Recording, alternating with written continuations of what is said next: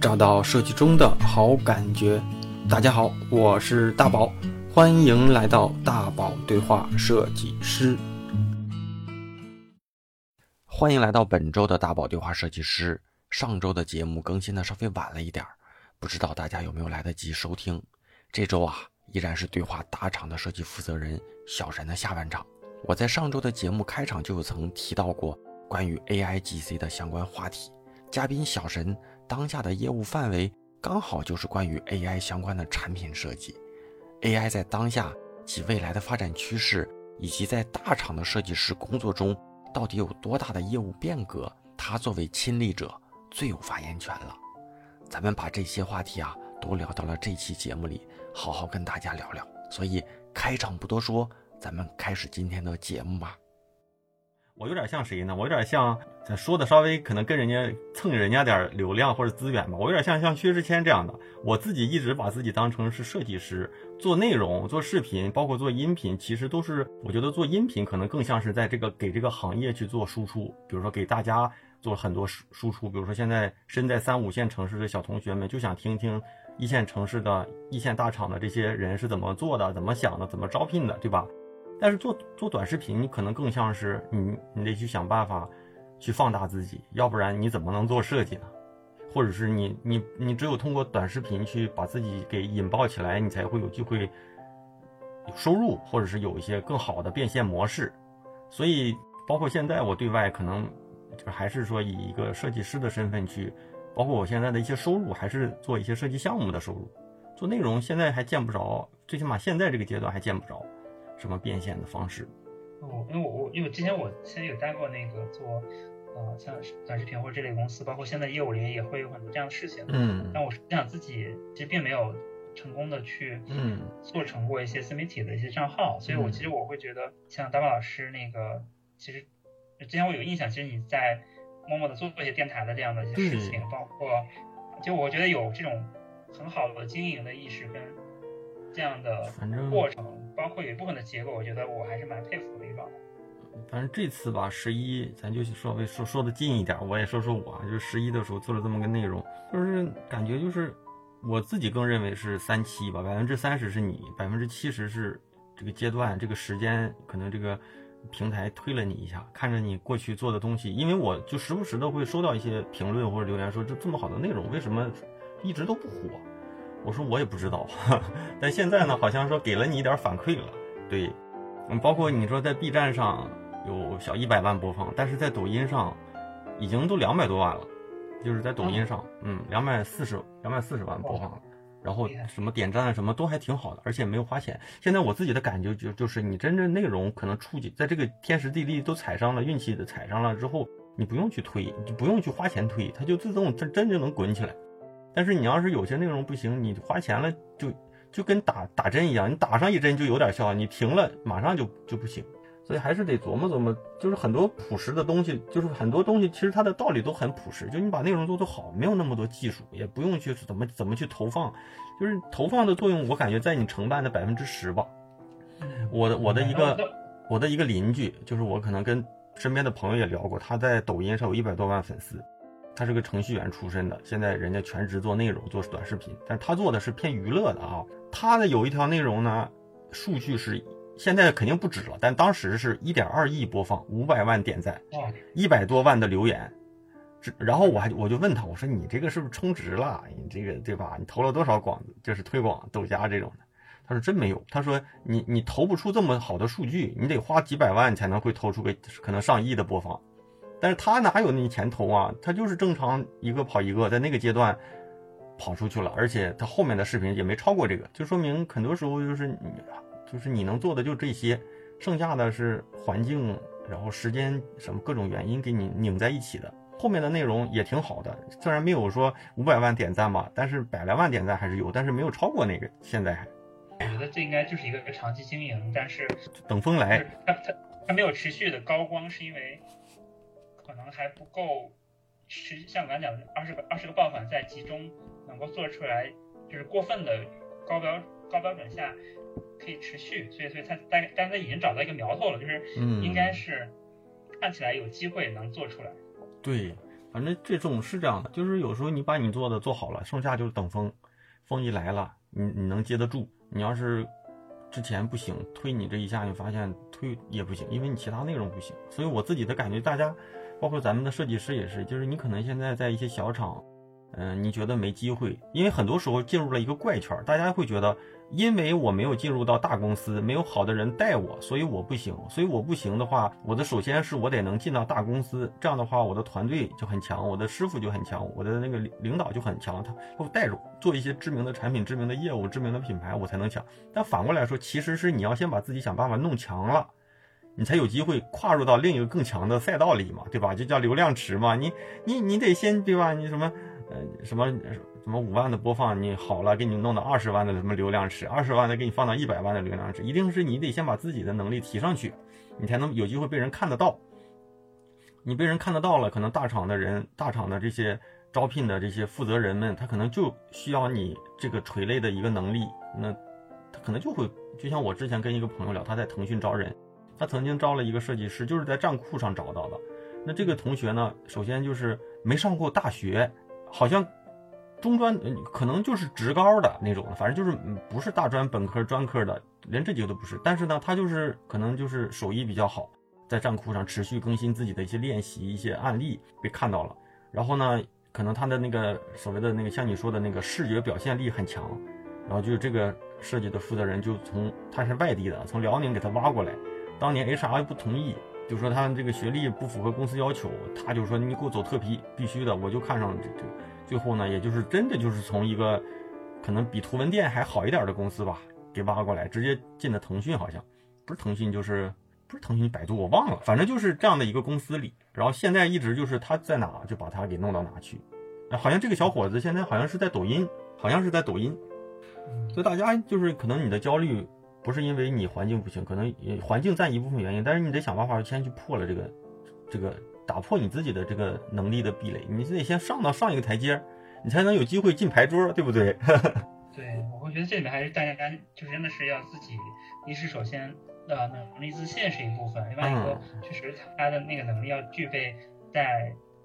呃这个这种大的平台上，然后跟大家竞争的这种真正的那个实力是要有的。对对对。然后是的。那这样的话，其实像我来讲，我我也会，其实我也我真的也会这样去做，就是。因为很多那个，比如说，我觉得有部分不符合要求，但我可以去背书，对我可能甚至呃连带更多的人去背书，然后把这个人那个推进来，然后我觉得这种事情都是会发生的。嗯，所以说，虽然咱们在节目里不公开小神的过往的履历背景，但是但是听到这儿呢，我我觉得可以这么说一下：如果你现在这个团队正在招人，你可以把你的那些 JD 发我，回头呢，我们可以用用一种方式在推文里或者有个什么链接让大家看看，毕竟说。对吧？一头是需要人，一头是有有这样的诉求，那两头可以接到一起，其实是双方成就嘛。所以咱就不在这儿说了。对对对，我觉得还还是很需要的，因为我觉得那个，嗯，像戴老师的那个受众里面，我觉得肯定是大家是喜欢做设计的人，因为我觉得热爱这件事情其实是一个很重要的一个推动力，可以让你持久的，就是有有热情，然后有这种。执念，然后在这样一个专业下去深耕的，所以我觉得稍后有麻烦大宝老师可能帮我去挂一下链接吧，我觉得还是蛮需要的。上链接，行，有机会咱们可以，比如说在在未来找个什么机会了，慢慢的咱做直播也行，可以跟大家聊聊你现在需要什么样的能力的这些设计，咱们都可以给互相的给推进推进推进。那咱们就再继续聊聊啊，像 A I G C 这块的内容，因为小陈你你也在说嘛，说你在公司里其实现在有一部分的工作，也就是做这块儿。如果方便，你可以结合工作里的一些内容聊聊，也可以说你你可以跟大家去聊聊当下的这些技术啊，对，比如说最最基础的吧，就是当下的这样的有像差不多快大半年的一个从起势到现在慢慢的可能。基本上没有人不知道这个这个的一个状态里，对你，比如说你们现在团队里面有多大的变化？自从所谓的这个技术到来，包括说未来可能它会给设计行业带来哪些变化，或者设计师在这块要提前要做好哪些储备，对吧？就这些话题吧。因为我觉得你是在投，就是一线的实践者，就是本身就有一部分工作就是在做这块的工作嘛。A I G C 呢，我觉得大家连带跟 A G I 一块来看以及去去区别，然后那个像我觉得有点像全民。怎么讲有热情，或者说开始关注的话，我觉得应该就还是 ChatGPT 啊，因为它大家大概呃大家会知道它从那个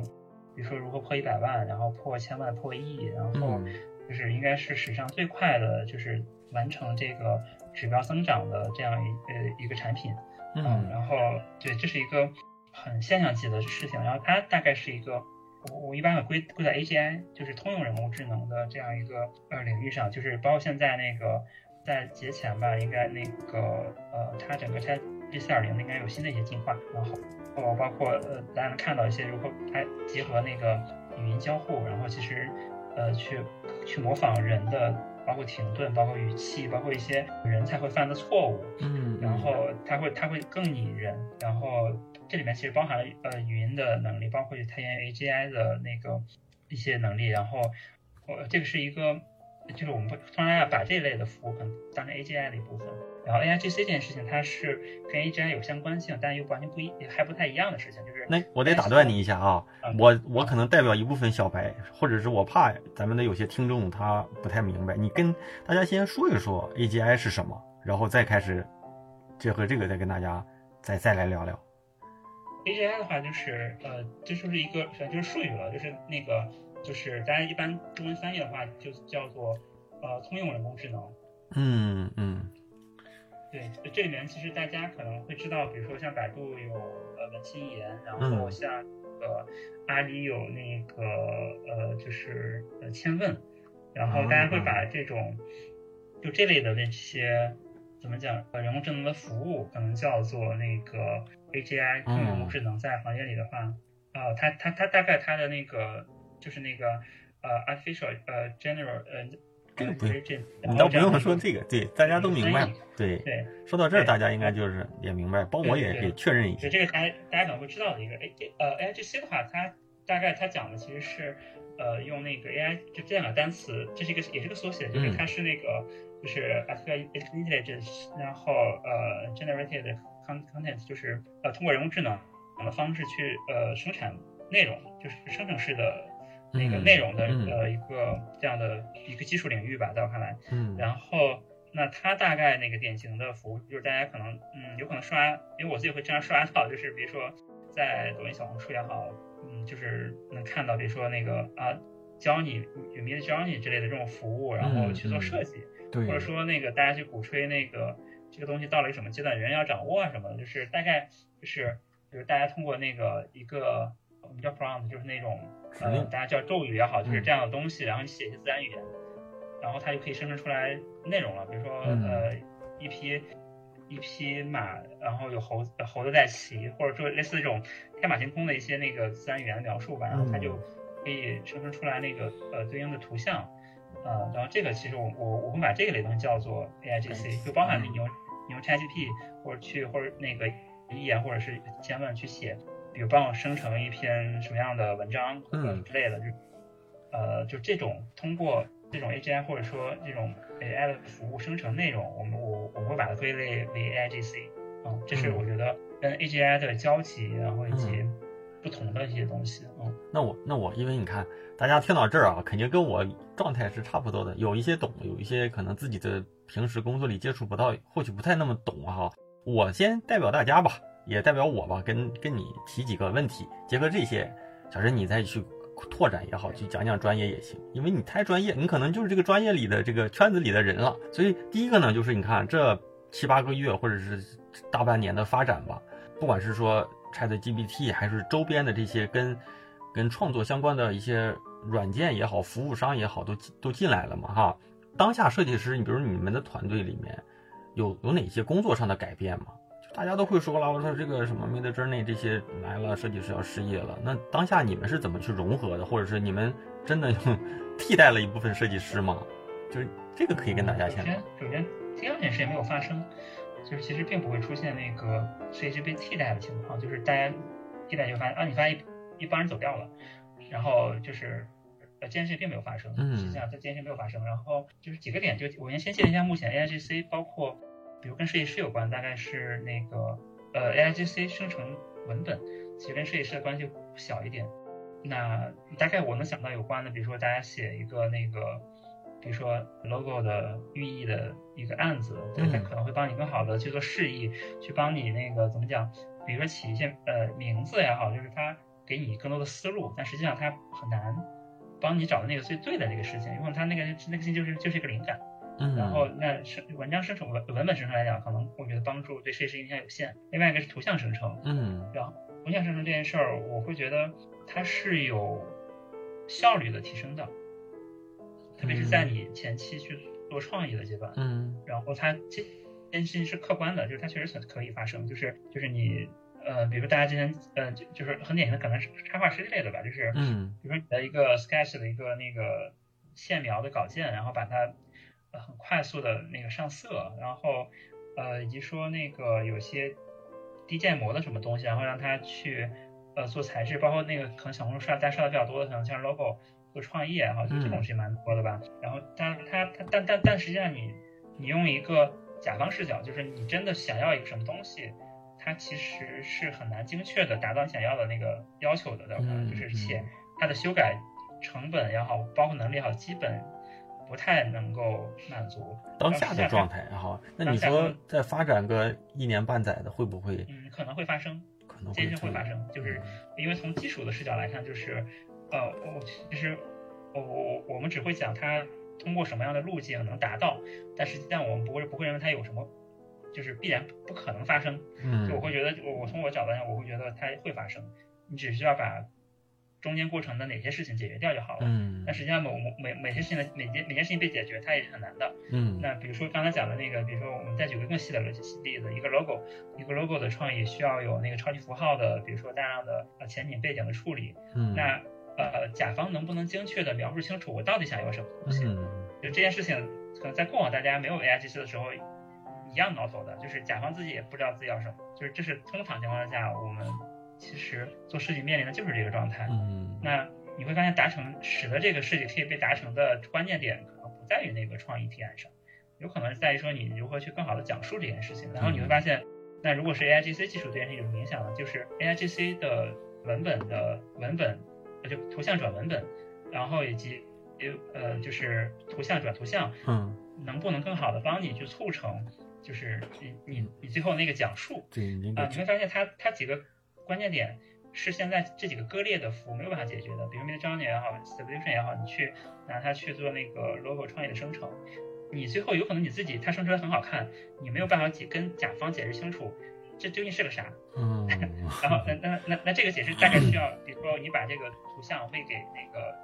AGI，比如说那个 ChatGPT 也好，EN 也好，嗯，它给你解释究竟这个创意是啥，我天。这就本末倒置了哈。啊，对对，实际上你会发现现在的那个我们讲 AIGC 对设计的影响，它都是在局部的提效，它确实是有效的，但实际上它能不能不能变成一个商业的服务，还是依靠目前设计师已有的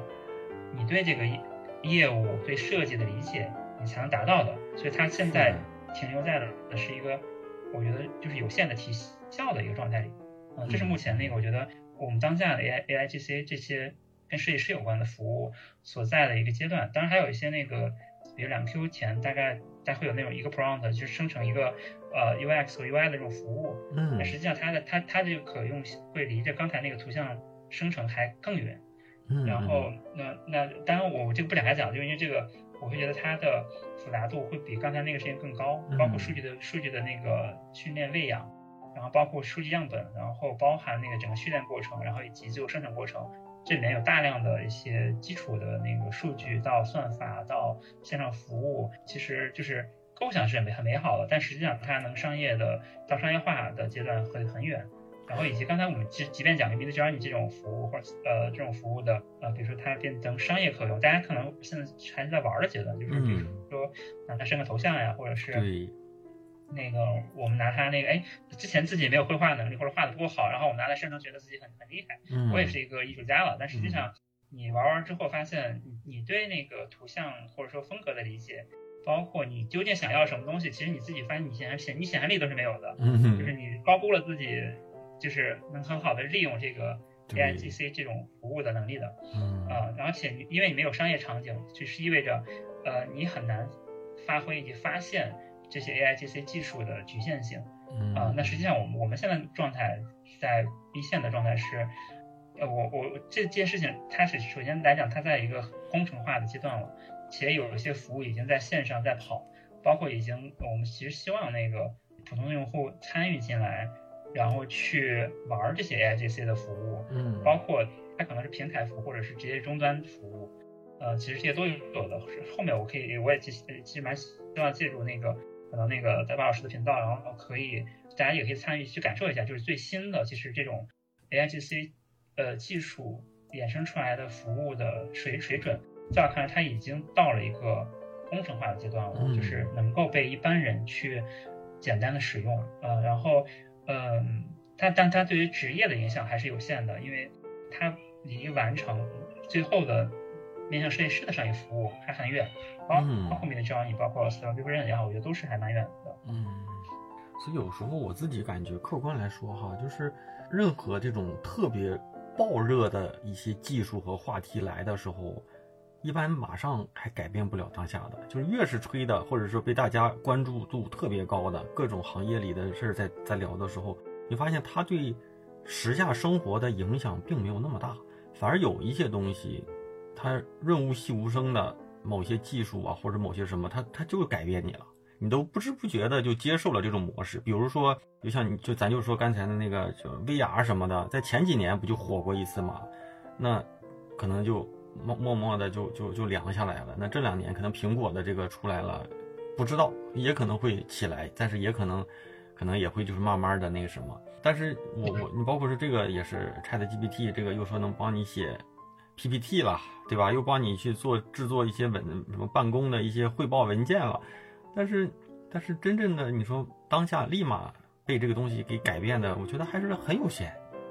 很有限。反而真正改变的都是那些想要挣你钱的、教你怎么去使用 使用的那些，对吧？那些商业组织，就是他可能会上个什么课，搞个什么培训，他收割你。对，目前其实就是这样一个阶段，但我我对这件事情还是有蛮高的乐观的预期的，就是嗯呃，就是从公从那个基础公众化的角度来讲，就是我会觉得这一波儿其实是，就是大家你会看到这种怎么样行业的发生越就是相对来会少，但嗯实际上呢，就大家其实是开始找到了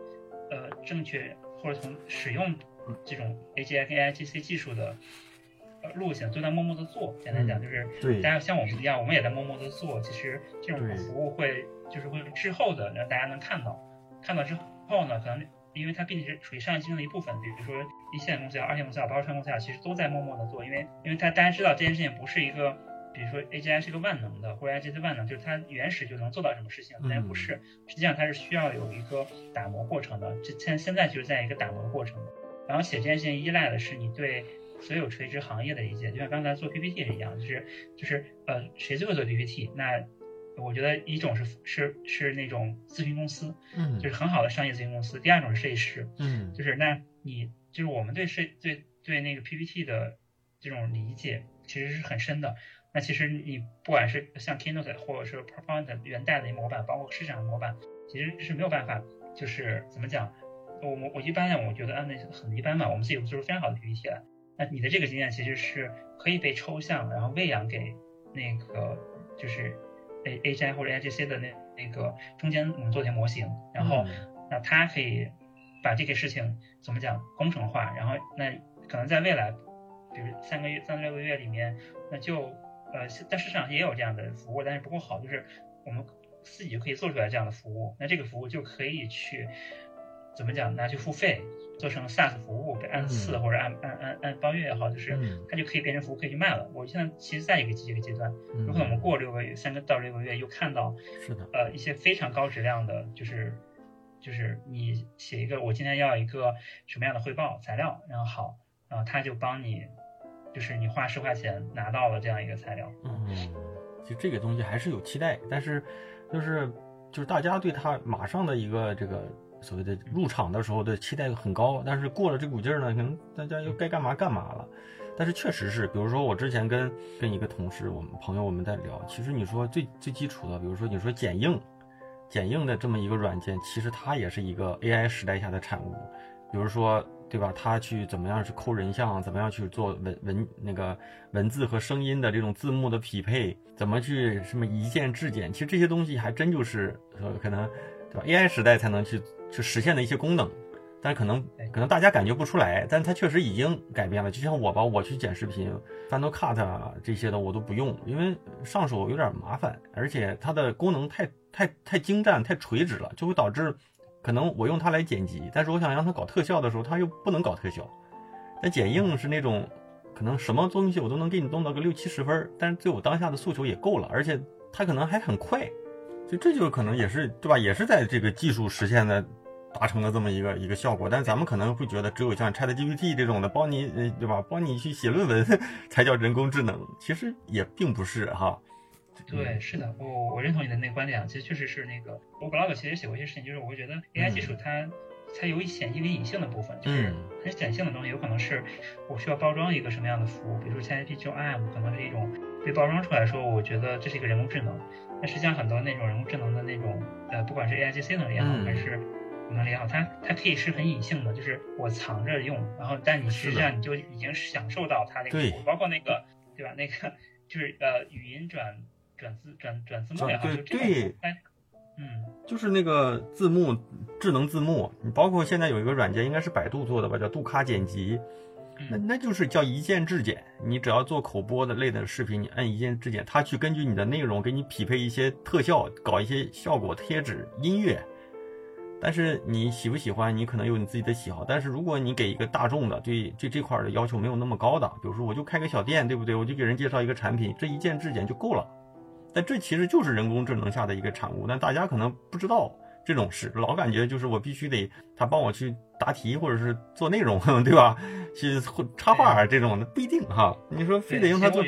嗯，对，其实我也觉得这是个好的那种设计或者产品设计，就是呃，因为一般人来讲，就是大家对于新事物其实会有一个抵触，说它学要学习成本的，嗯，所以你反而在一个已有的路径下去做这种服务的增强。嗯，其实对大家那个效能有有提升了，大家接受这个服务就可以了。但但你未必要，嗯，认为我学到了一个 AI 技术，就是这是其实那个从开发者视角跟使用者的视角来讲，它它不见得要通过一个新的模式才完成。我我想再问你一个问题啊，就是就像当时叫 Mid Journey 这些刚开始火起来的那个阶段嘛，你会发现，尤其是互联网的这些设计团队的人是。第一波进入到这个领域里面去研究的嘛，甚至说团队的 leader 逼着大家去学，逼着大家去用。就是我其实想问一个很真实、很赤裸裸的话题，就大家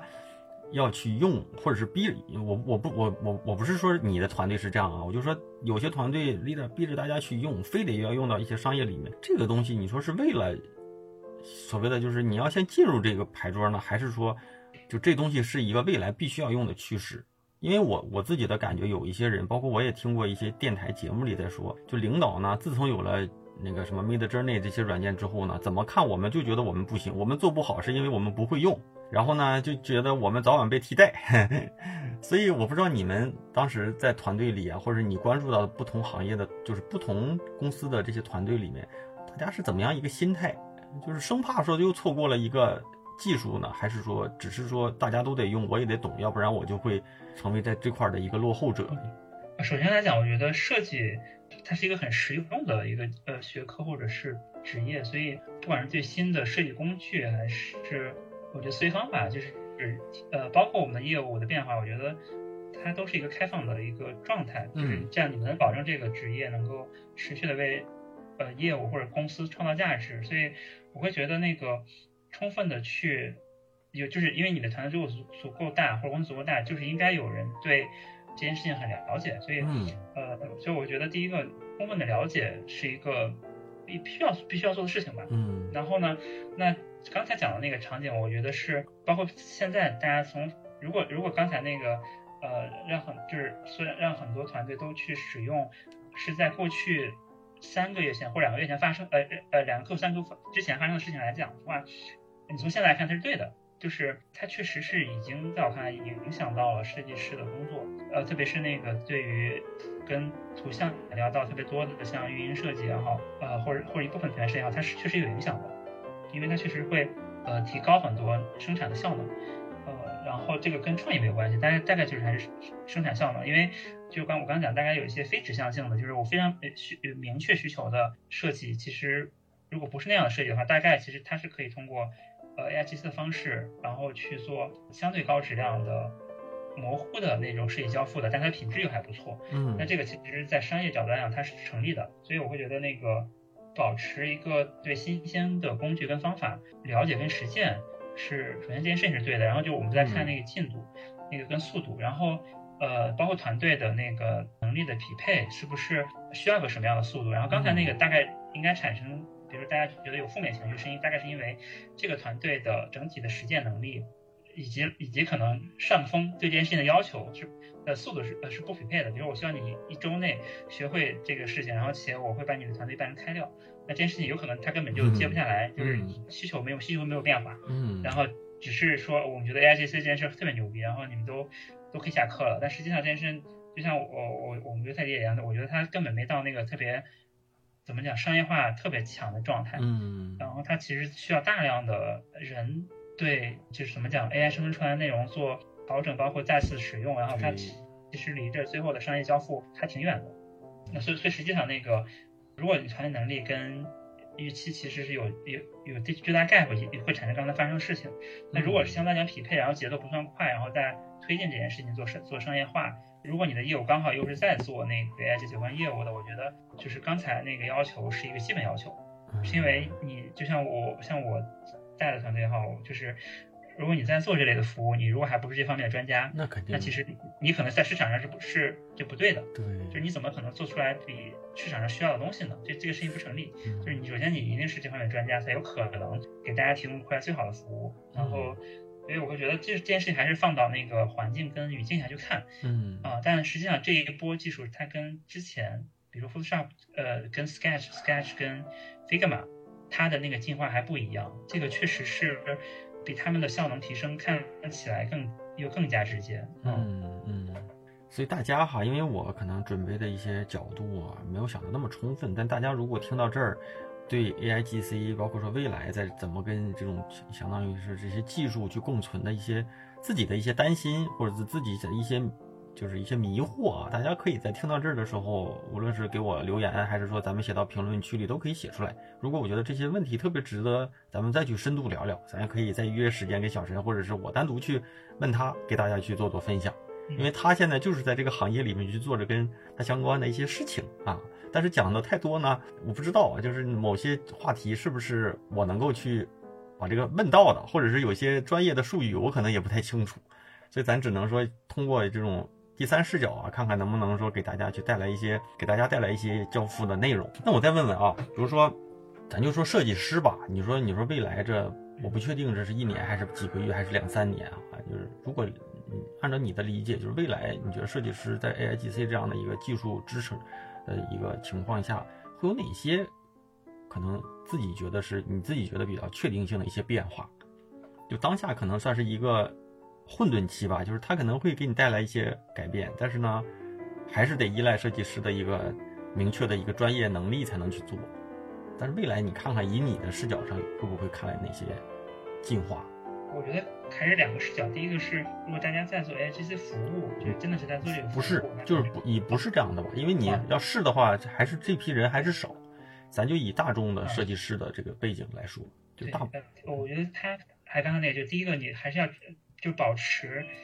对这个事情的关注跟理解。就这件事跟我是一样的，就是。因为我会觉得它有太多的可能性，就像刚才大宝老师讲那个，比如说，哎，PPT 设计是不是一键能做？然后像一键，像那个刚才那个说那个度呃度度假度度假机，然后还是度假，嗯啊对，就就一键成片，就一键可以把那个视频做出来，它会省掉你大量的呃，比如说基础的改编，嗯，对一些工作。然后它呃，我觉得大家关注点是说它是不是能够帮助你提升目前一些工作的一些效率吧？我会觉得这件事情它。它已经是个既定事实，它是可以的，只是它那个每个在你的垂直行业里，它是否发生的很快。然后我会觉得，对对，大家应该是需要有一个，就是应用的保持敏锐的一个状态是要有的。就是还是这样的，就是做好手手手上的工作，但是呢，对这些东西呢，你也不能不关注，你也不能 all in 在上面，因为有些时候，对吧？你当下的工作更重要一些，你可能对技术的趋势，你要保持个百分之多少的事儿的敏感度，对吧？比例。对对是的，因为 all in 的话，大概处于两个状态。第一个，你觉得你可能希望来投身在这这类的工作上，然后你可能 all in 会比较适合。然后有这样的一个设定。然后另外一个就是就是你 all in 的话，其实我觉得只是分散精力，因为实际上它大量处于一些不可用状态，就是你会发现你很热闹的去投入一些研究，但实际发现啊，它可能离着你的那个商业转化又又差很多。嗯嗯，行，今天这这块的话题咱就先聊到这儿。如果大家对这块有感兴趣，可以多多留个言或者私信我。我一定，如果我觉得这个话题值得深聊，咱们就可以单独开一场专门聊这个话题。后半场呢，咱们多聊一点偏个人，咱们设计师的一些。我觉得以你这样一个设计老司机的身份，多给大家去聊聊你的一些个人建议、个人成长的一些经历吧，行吧？我准备了一些问题，可能有一些问题呢，我在过往跟不同的嘉宾也问过，那咱都一个一个多聊聊，行不？第一个就是你看，像你吧。你的专业和你当年的学习，包括说你现在的工作里面，其实跨度都还挺大的嘛。所以我就特别想知道你有有哪些习惯啊，去提升自己的不同呃专业里面的这种能力，就跨跨领域的能力，你怎么自己去去做补充的？我觉得就还是保持兴趣，就是可能你对这个领域下相关的事情的兴趣。那如果有，这是你自己的个人的一个风格嘛？但是。其实不见得所有人都像你这样有的有有热情，或者是说有可能是，我换句话说啊，就有可能是因为你现在的职业或者你的职位吧，就你可能必须得去多了解。但是如果大家想去做提升呢，有没有一些你自己的一些习惯？比如说你从一般都喜欢，比如说在哪里获取知识之类的，有没有去自己去关注过自己的这个？因为我我看东西也杂啊，反正我。就瞎说一下吧，就比如说一些那个，嗯嗯，因为我我但我关心范围也多，就是比如说如果产品市场的话，大概会看一些那个投行的研报啊，啊，你看看，啊，这就完全我不关注的，对，就是投投行研报，就是它包括一些对，其实很很很宽泛，那个量也很大，就是比如说对不同的行业领域的一些各个各家的一些观点，其实包括一些证券投资机构，然后包括。呃，一些公司财报可能都会去泛很宽泛的去看，啊，就是看看大家怎么了，就市场上发生什么事情了，这件事情的频率很高，可能一个一呃半个月一个月都会有很多这样的报告出来，所以其实其实会就会密集的去去扫啊，对，然后这是一类，对，嗯，然后那再问一个吧，就是必问的，就是嗯，就是有没有对你影响比较大的书，或者是电影？或者是比如说你最近刚看过哪些书，你觉得挺值得跟大家分享一下的都行。我看的确实是专业有关的书。嗯嗯。例如呢？那讲一讲。我最近应该我但我看书也没那么多啊，就是那个就是有有一套那个凤凰，呃凤凰出版社有一套系列，就是跟设计有关的。我觉得那套书不错，我看一下那个书叫什么。我现在很少看，就是纯设计书了。感觉设计类的书吧，现在出我自己感觉出的也没有说经典的，可能也都看过了。然后再新出的这些呢，你你可能看的少了。我最近我我如果跟大家推荐的话或者看的话，我最近刚开始读就是那个《为真实的世界设计》这本书，但是还没读，刚看了个头儿还。因为这本书我老早就有，但是一直都没看。大家要是感兴趣，可以自己去搜搜。那你说的那个叫什么名？我看看我知不知道。对，这个这个叫凤凰文库。嗯。凤凰文库设计理论研究系列，我靠，这个名字就叫这个？对，它大概是特别像教材，大概，呃，它就叫做凤凰文库设计理论研究系列。嗯，然后这有一，它是它是一套书，大概有十几本。我！然后，对，就是因为我大概最近就是在，可能这呃这套系列看了。看太慢了，我大概啃的很慢，然后这个大概啃了有两年、两三年了吧。我天，那这这个你可以跟大家聊聊，我这是讲什么类型的设计啊？设计理论，还是说讲互联网的，还是说传统设计理论的？偏设计理论的，不是实践的。嗯，我操，这种书是特别难读。就是很无序的讨论设计，就到底怎么回事儿吧？我知道，有的，哎呀，这种书不好读，这种书确实写论文还行，不写论文的话特特别难读。字儿都认识，但是读完了之后又得琢磨琢磨他想说啥，是不是那种感觉？对，就是，比如说它里面，我我我我我有印象的有几套啊，就是有部分，比如说，因为他会讲，就是设计史跟嗯呃设计的历史到底是怎么回事？大家比如可能读读过读设计，可能读过那个设呃课课本里就会有，比如说。工艺美术史啊什么的，就是他他其实会会抽离出来说，他不是站在美美术史的角度来看，或工艺美术史来看美设计的，他是站在史学角度来看。嗯呃，就是从其他角视，比如说技术的视角或者其他的史学的视角来观察设计师是怎么回事，大概它跟社会学或者跟其他经济之间的关系什么样，就是你会不会换一个角度去理解设计到它？嗯，包包括有一套可能里边呃研究出来另外一套书，一套书叫设计问题。它是美国的那个有一个 Design Issue 一一一个杂志的一个怎么样抽的一些文章的一个集合，就是一个几套那样的书，就是大概也也讨论就是一些很宽泛的，比如说，比如比如讲到那个意大利这种，比如说大家讲意大利的，比如 LV 或很多那种知名品牌的一些奢侈品，但实际上那个他会去讲那个这种工艺这种工艺设计设计问题哈，怎么怎么形成了这样的一种呃手工艺的品牌符号。就是就是，哎呦，呃，那我可以搜搜去。对，还还有一类可能我自己读的书，就是那种很很个人的了，就是一些，嗯，比如说一些那个海外的一些那种画册吧，就是因为一般来讲，就是海外有些博物馆的一些那个蒙克啊之类的，就那种。一些可能跟我之前专业有关的，就是像版画一些创作呀，包括呃一些日本的一些那个版画家他们的一些那个画册，可能那种纯视纯大视觉类的东西了，就是可能因为那个印印刷的比较好，我可能也会去自己读一些。嗯，行，那咱咱再聊下一个话题啊，像你看你工作这十几年，尤其在互联网，我觉得在互联网这行业里的压力呀，包括说一些快速的变化发展都是。就是可能跟传统行业相比来说还是快一些的嘛，所以就你在这些年的工作里面，你有没有遇到这种瓶颈期呀，或者这种比较至暗的时刻？然后你你有没有什么方法，能够让自己去度过这样的一个倦怠期或者低谷期？啊，我觉得会有的，就是我觉得大家可能应该都会有，就是我我其实我对于那那种不舒服的状态，其实是很自己的体会很明显，就我会对于那些各种。比如说业务发展，或者说个人的发展，包括那个周围那个呃呃团队和环境的变化，其实其实还是处于一个比较敏感的状态。嗯，所以我我我会能发现这里边的不舒服的那个事情，然后以及你会重新界定一下自己想要一个想要什么样的一个发展的状态。嗯嗯。然后在这个时候，我就都会去做主动的调整，就是不管是刚才我们通过读书去提升自己的一些。认知或者对设计的理解，包括对商业的理解，然后啊，这个事情其实是会主动做的。第二个是其实会去寻求说，我能够帮助这个业务做点什么，就是可能那这个可能是一个，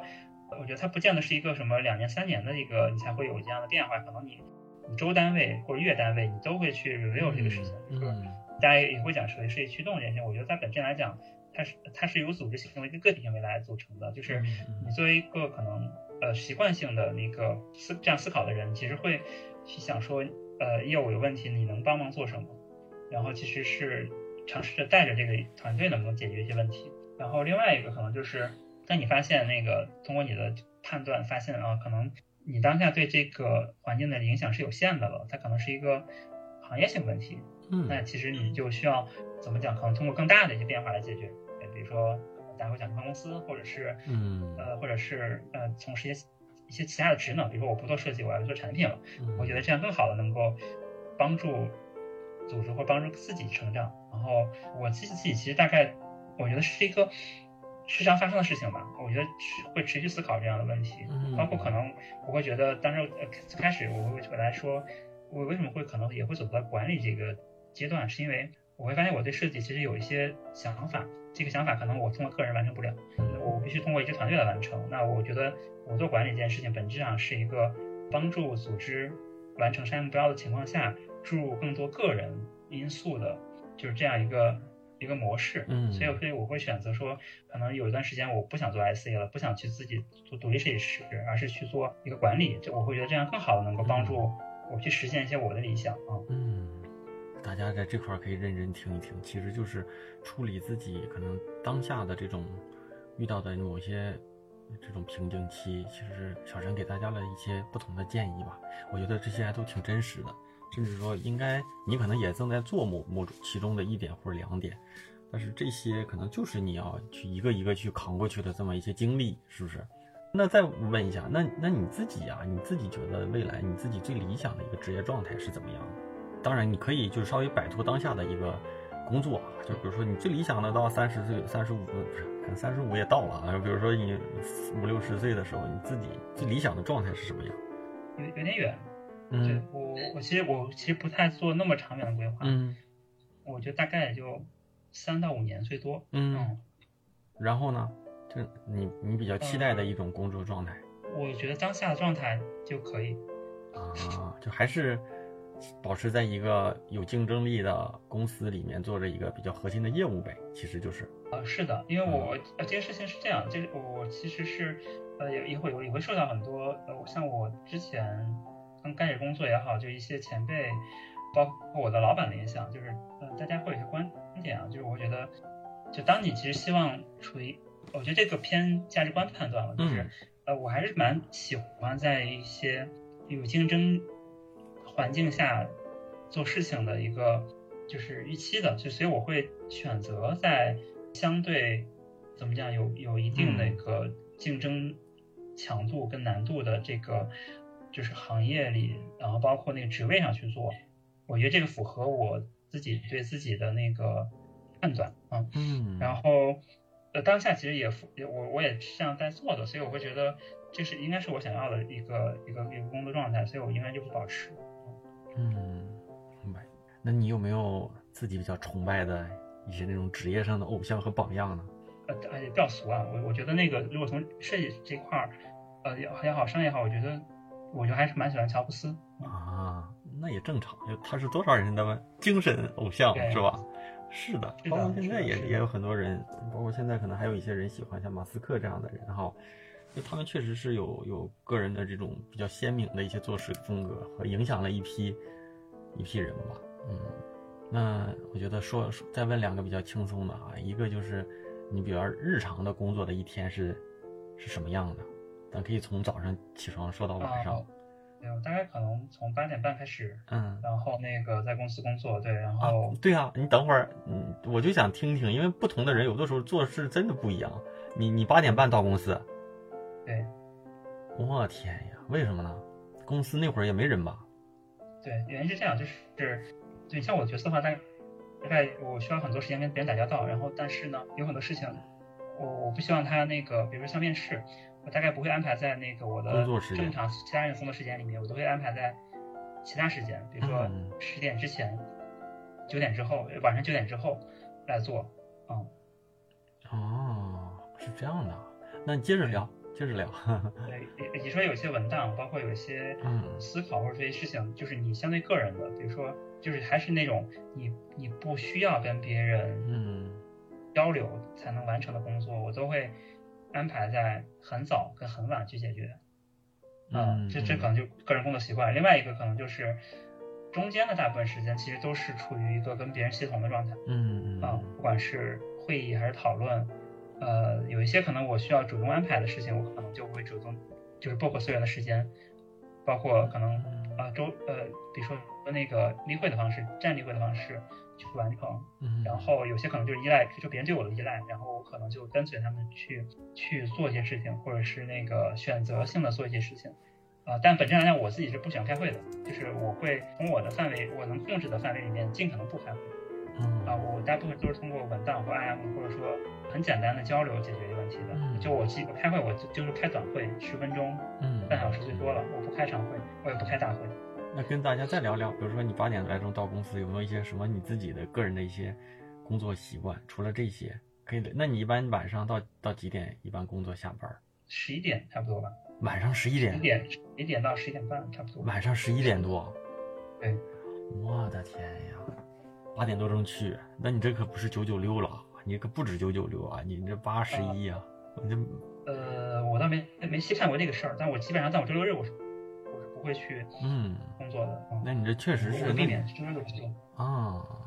听听啊，大家听听，这就是一个在一线大厂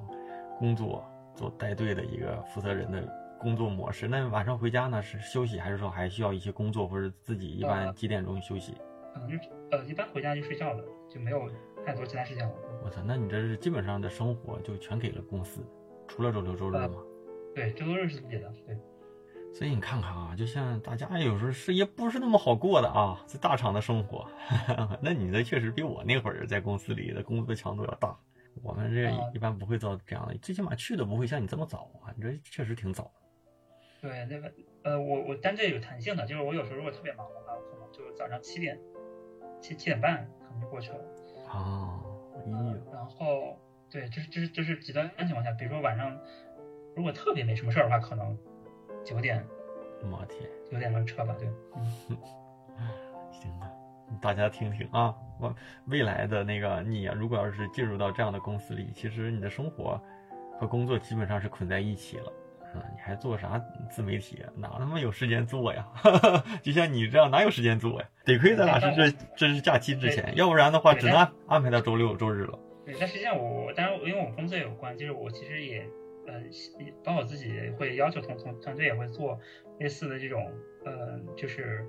怎么讲媒体经营，因为在我看来，它可能是那个大家了解创作者也好，就这类现在流行的这套怎么讲，就是大家会把时间花在上面的事情上的这个这个场景的，就是呃，它它其实会变成工作的一部分，就是大家可能需要去做。啊，你刚刚讲那个创作经营啊，我会觉得它是一个工作的一部分，但它它没有它没有办法设立一个目标，是比如说它能完成很多的变现，那这个很难的，这个其实没有办法设这样的目标。对，嗯，好吧，那咱们讲了这么长时间哈，咱们可以收个尾吧。我觉得，如果大家对某一些话题感兴趣，或者对嘉宾的一些经历或内容感兴趣，都可以多留言，到时候我可以觉得合适，我们可以再再再组织下一次对话。然后我觉得最后呢，可以给大家，包括给年轻的设计师们一些，可能你作为一个过来人的一个设计老司机的一些成长也好呀，或者是这种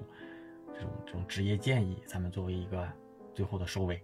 呃，反正我第一个我会觉得那个我不太喜欢那个就是当老师，或者是给大家太多的建议，嗯、因为我会觉得每个人的那个呃怎么讲工作的习惯，包括自己的价值观，嗯，它会很不一样，嗯、就是呃这件事情我我其实会随着我。工作时间越来越长，可能这件事情，呃，你会觉得怎么讲？在大家其实很多人差异会很大，嗯，所以所以我会觉得我我们整如果会有建的话，就是因为因为大家都在在做做设计，所以我会觉得要保持设计热情，然后或者你需要你需要反复澄清自己是不是真的很喜欢做设计，嗯，以及你在这过程中去享受怎么样去做设计，说呃设计对你意味着是什么，我会觉得这个想清楚这件事情会。呃，比较重要一些。然后接下来的应该就是坚持。啊、呃，因为呃，因为这个事情是大概是我在呃最开始最开始在呃大学时候那个在社区里学到的一些事情，就是嗯，呃大家会讲那个，比如说说五年、十年、十五年，可能就是意味着你你呃，就你你的坚持之后有什么样的一个结果。那我会觉得大家就是需要坚持，然后不停的去提高标准跟竞争的那个。压力，我觉得这个可能会使得在职业上应该会有一些成果吧。嗯，好啊，那咱们今天一聊啊，本来说一个半小时，但咱聊了两个多小时，有的没的，反正我觉得尽可能的去多挖一挖嘉宾的这些可能对某些观点或者对某些问题上的自己的一些观点和建议，然后我觉得有机会吧，有机会咱们可以给大家做做直播。本来说咱俩当面聊，这就可能因为时间上今天赶的不行，所以咱们就变成了一个线上的对话。那就今天就先聊到这儿。节目听完了，我是大宝。听到这儿啊，如果你对嘉宾所做的事情以及他和他团队当下招聘的岗位感兴趣，可以在我的哼哼哼大宝频道里回复“小神”，小孩子的小，神奇的神啊，我会把你想了解的信息推送给你。好吧，特别期望你听完呢，能给我些反馈，我也可以在大家的反馈中。去对话和分享更多大家关心的话题。那继续邀请大家加入我的微信听众群啊，进群方式就是在我的哼哼哼大宝频道里回复“群”就能够收到。大家都可以在群里跟我提建议，提供内容资料。当然，如果你有适合的角度，邀请你来做分享的嘉宾也不是不可以。总之呢，这就是我们这个节目听众的大本营。当然，我也真诚的邀请大家加入我的私房课。虽然我把它定义为私房课，但我更希望大家能够在这里找到自己的顿悟时刻。这里有一群努力积极的宝藏同学，这是我的荣幸，因为大家真的太有爱了。我能够感觉出来一群人的合力到底有多大。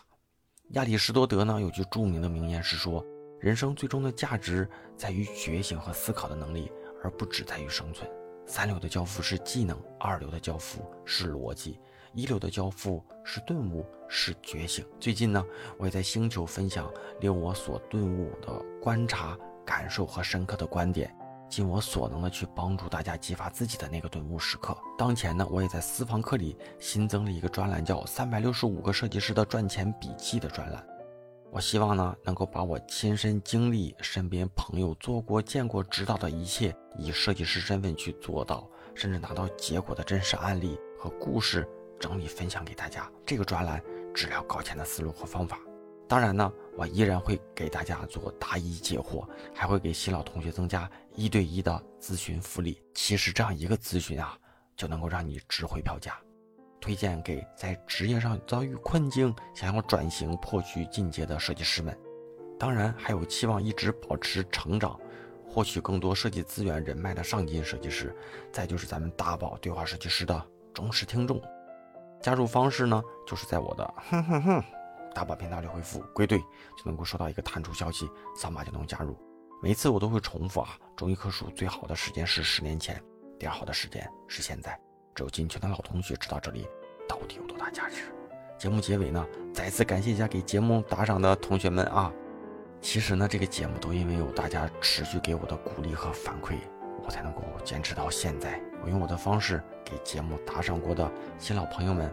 还有就是可能刚收听没多久的新同学们，用我的方式给大家表示感谢啊！虽然我每期念的节目里重复的同学多，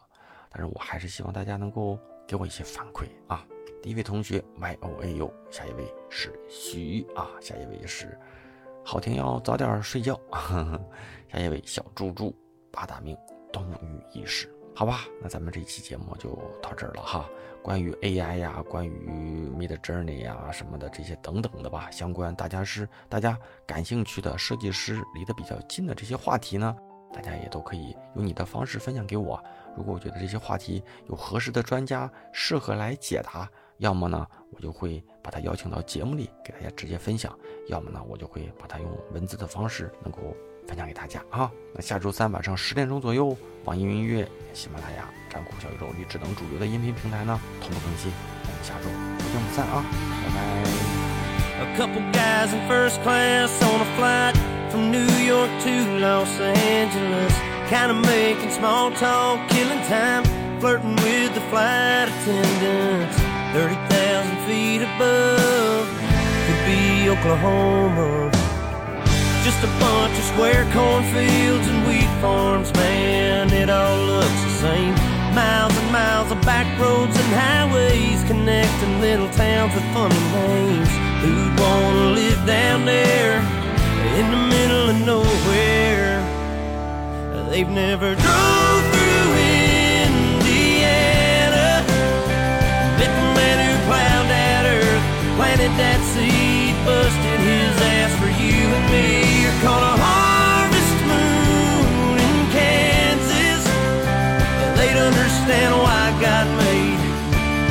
fly over states. I bet that mile long Santa Fe freight train engineer seen it all. Like that flatbed cowboy stacking U.S. steel on a three day haul. Roads and rails under their feet. Yeah, that sounds like a first class seat on the plains of Oklahoma